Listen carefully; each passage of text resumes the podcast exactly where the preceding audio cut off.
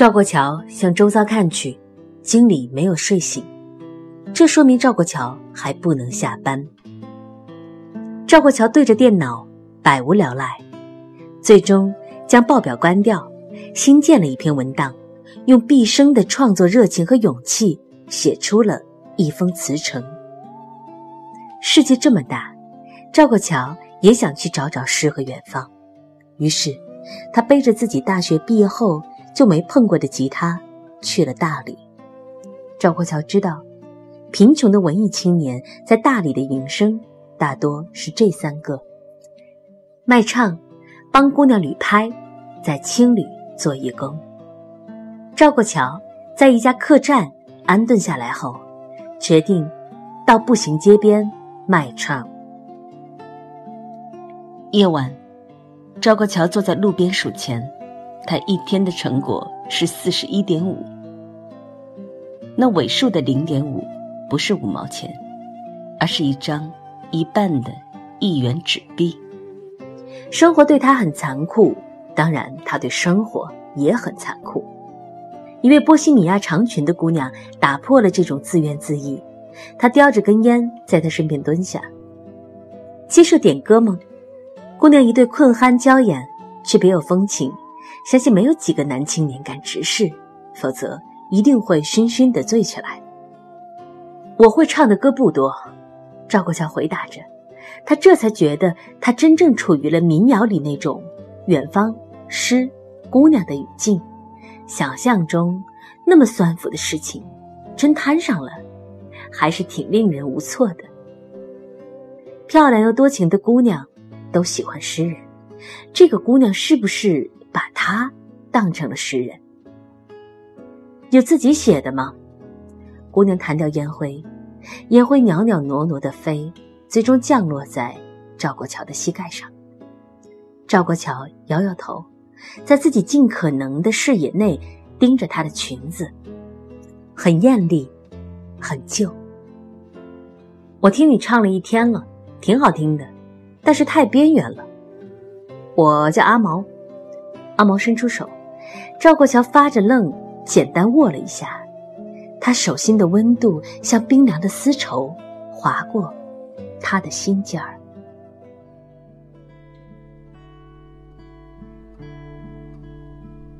边缘，赵国桥想着，这个女孩用词很老道，在这个世上找不到自己的位置，既不流行，又不够高雅，这就是边缘。没有原创，你得什么火唱什么呀？阿毛端起赵国桥的脚下装着钱的纸盒，里面的四十一点五元让赵国桥的脸上一阵发热。比如《成都》，这歌是不怎么样，但是听的人多呀。你这样能吃得饱饭吗？你带着三十万存款来的吗？赵国桥。没太注意阿毛都说了些什么，他在回味刚刚那客气的握手，这让他一时间禁不住一厢情愿起来，觉得他和阿毛两个人一起被这个世界边缘化了，周围的一切都成了背景。我真不懂你们这些人为什么要来大理。阿毛的纤纤柔仪在雪白的脚腕上狠狠拍了一把。大理怎么了？大理就没有蚊子了吗？赵过桥也忍不住挠了挠自己的大腿，他早已经被叮了无数个包了。阿毛点了烟，递给赵过桥，过滤嘴上的口红印，像小姑娘的胎记。赵过桥接过来吸进去，差点儿被呛得咳出了肺。阿毛笑了笑，笑到直不起腰来，这一笑。令赵过桥的世界地动山摇，他的心像是被溶解成了什么液体，向四方荡漾开去，很久很久都没有再游回来。赵过桥的心里顿时产生了对爱情的一番看法：爱情在地理上偏向南方，而不属于北方，因为它是潮湿的，而他在这一刻的柔软。就是潮湿所致。托尔斯泰培根、茨威格，还有古希腊那些搞哲学的，哪个没钱啊？这是阿毛那天跟他说的最后一句话。说这话的时候，阿毛还想去摸一根烟来抽，但是烟盒已经空了。阿毛随手将烟盒丢在地上，站起来，离开了。赵过桥从身后盯着他的人字拖，后跟磨损已经很严重了。第二天，赵过桥坐在路边唱了十五遍《成都》，收获颇丰。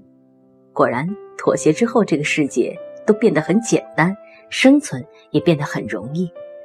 在他唱歌的时候，甚至有一个穿棉麻裙子的姑娘在他面前驻足，哭得稀里哗啦。难道成都有他带不走的人吗？管他呢！赵国桥不为所动，只是觉得那种人的感情非常廉价。赵国桥很多时候都太自以为是了，可以说是不见棺材不落泪。他不知道，对于真正怀着伤心事的人来说，一点点音乐就已经能让他们感情大爆发了。这和音乐本身几乎没什么关系。当晚，阿毛跟他讨了包烟抽，那烟四十，是他当天收入的五分之一。他们在街道上行走着，路过一家精品店，赵国桥给阿毛买了一双新的人字拖。赵国桥唱着让很多人流泪的歌，过了半个月，兜里有了些底子，收入比他在国企高。这半个月里，阿毛总是在很深很深的夜里出现。赵国桥拖着他在街上漫无目的的晃荡，他第一次觉得人间很值得，要是能这样一辈子也好。五月三十号晚。恰逢赵国桥来大理的半个月，阿毛和赵国桥都饮了很多酒，他们在客栈开了一间大床房。赵国桥和阿毛只是拥抱在一起，赵国桥其余的都不想做。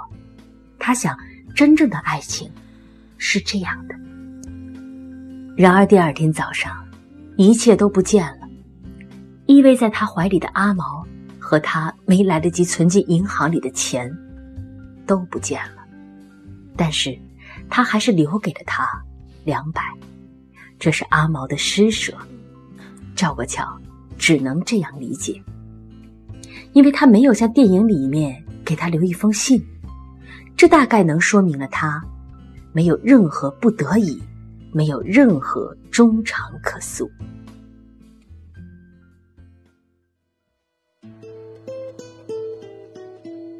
赵过桥走在大街上，问他见过的每一个人：“真诚能否换来真诚？”每个人都用奇怪的眼光看他。这个时候，他又想起第一次遇见的阿毛。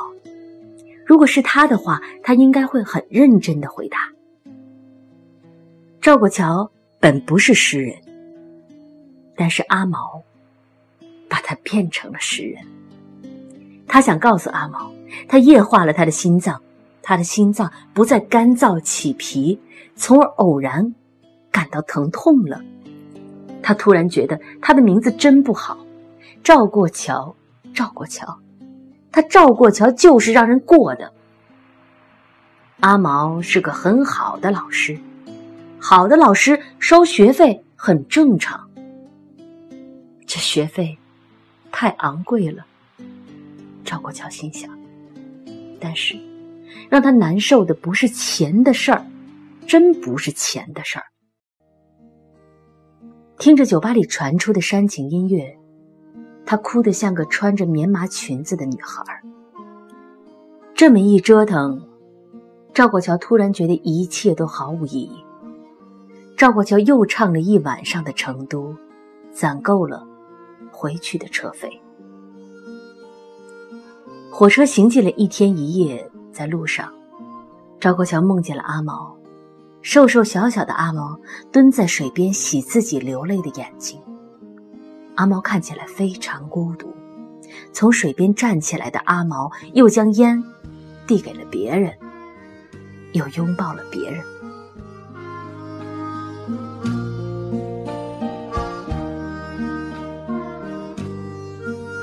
回家后的赵国桥，给一个土豪当司机，百无聊赖的他经常开着老板的车闲逛。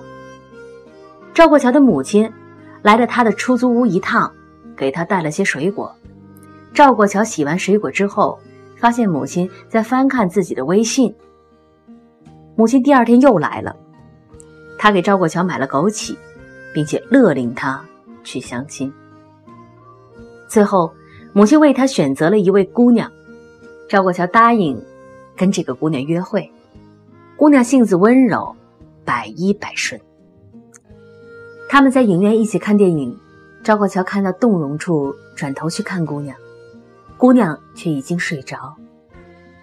赵国桥对和她的相处失去了兴致，一约她出来就是在他的出租屋，他们总是直奔主题。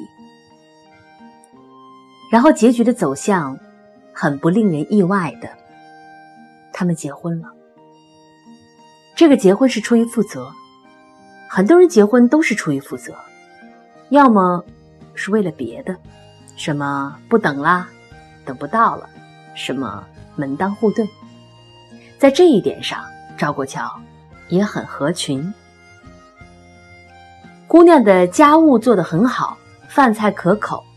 家里总是一尘不染，赵国桥感觉自己像多了一个保姆，很多时候都很想跟他发脾气，但是他没有，也找不到理由，而他要的是非鸡蛋里挑骨头，也简直可以想象得到他的脾气将像一锥子扎到棉花堆儿里，令他锐意全无。赵国桥开着车回家的时候，最喜欢的事情就是等红灯，红灯越长越好。回到家，他不知道该怎么面对他。有时候老板不用车，他就逛遍整个城市。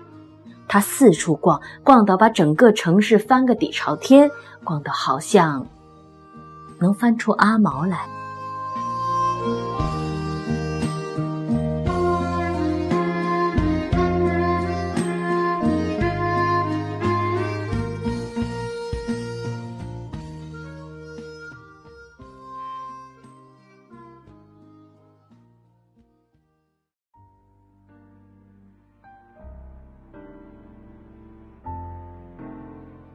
赵国桥在情缘网上遇到了一个叫撒哈拉的女孩，那个女孩的感觉很像阿毛，犀利、老道、独立、飘摇。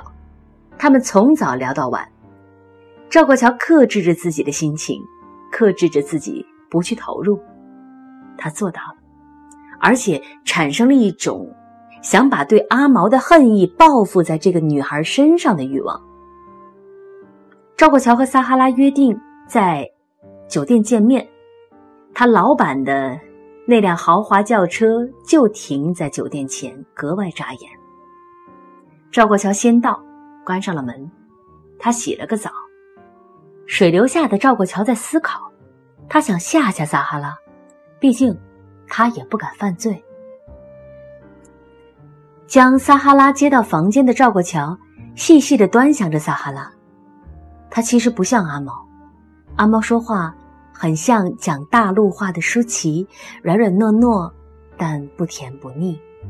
撒哈拉说话很嗲，却让人觉得像工厂里生产出未达标的产品。赵国桥顿时失去了兴趣，他坐在床上发呆。撒哈拉却扑上来，坐到他腿上，眼中有些情欲。撒哈拉用自己的嘴唇。点了一下他的嘴唇，搂住他的脖子。就是这种眼神，像阿毛，湖水一样的眼神，让赵国桥的世界微微颤抖。赵国桥一时失了控，用嘴唇迎上去。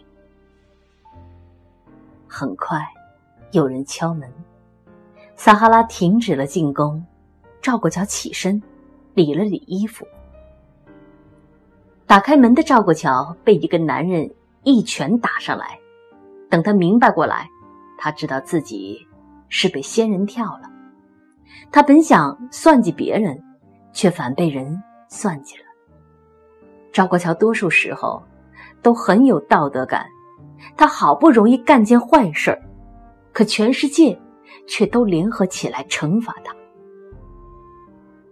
被按在地上的赵国桥挣扎着，大概说了些“门外是他老板的车，老板是高干，不好惹”之类的话。他们不能将车开走。最后，赵国桥还虚构了一个老板将得罪自己的人手指切下来的夸张故事，说道：“撒哈拉和她的男朋友也有点害怕了。她的男朋友只是抢了她身上的所有现金。”两人走后，趴在地上的赵国桥摸到了刚刚摔在地上、幸免被掳走的手机。他百无聊赖的翻起手机，翻着翻着，翻到一条新闻。新闻上写，在大理，一个化名为毛毛的女孩盗窃，经多人指认，毛毛是惯犯，作案流程一般为搭讪。为期十五天到二十天，断断续续的陪伴，然后灌醉，然后道歉。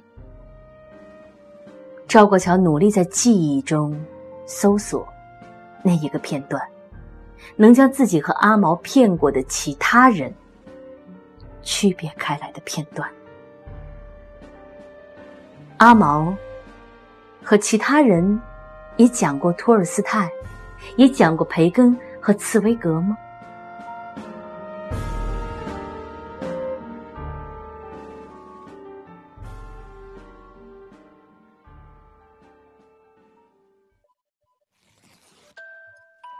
后记：世界这么大，你也想去看看吗？